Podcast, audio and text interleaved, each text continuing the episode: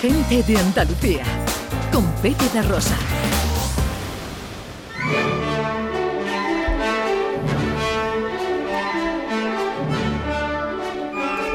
Producciones radioteatrales Gente de Andalucía presenta Escenas de Andalucía. Una recreación radiofónica de los episodios de la historia de Andalucía. Con el cuadro de actores de Gente de Andalucía.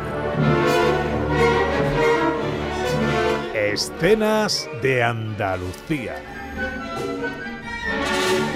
Hoy, capítulo 85, Un tesoro para Carlos I, parte 1.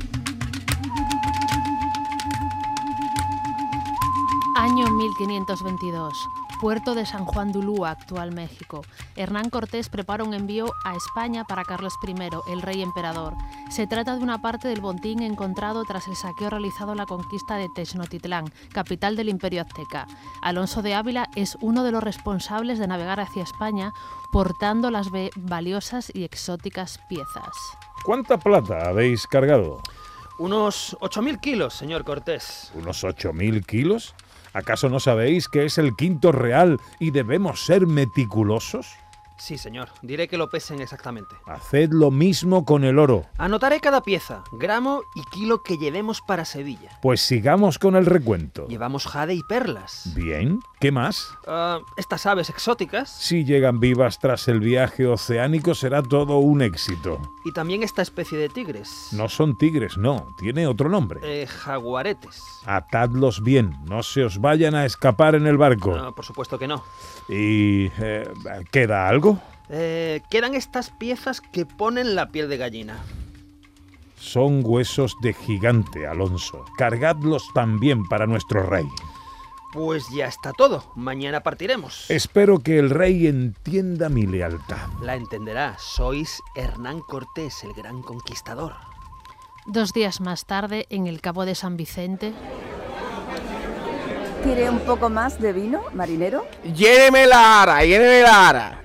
Pague primero, que parece que después va a perder el sentido. Tome, tome, pero no deje de hacer su trabajo. Eso es una fonda, ¿no? Lo es, pero parece que estuviese dando sus últimos tragos.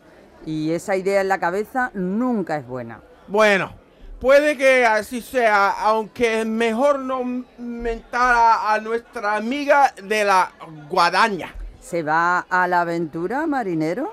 Estaremos aquí unos días esperando el paso de los españoles. Ah, por eso tienen esos seis barcos bien dispuestos. Sí, voy comandado por Jean Fleury.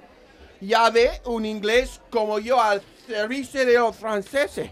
Nunca había oído hablar de él. Pues si no sale bien la empresa, oirás hablar de él e- el resto de tus días. ¿Y eso por qué?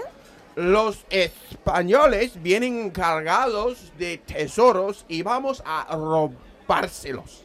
Atacaremos sus barcos cuando pasen por aquí. Parece peligroso. Lo es, lo es, pero cuentan que los tesoros que traen son tales que nunca nadie, ni siquiera un rey, fue capaz de ver tanta riqueza junta.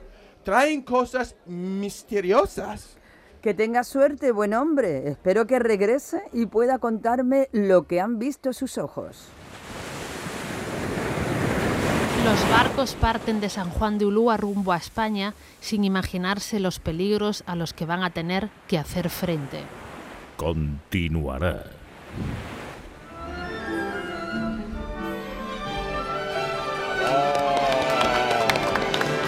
Eso era mi voz normal. Bueno, bueno.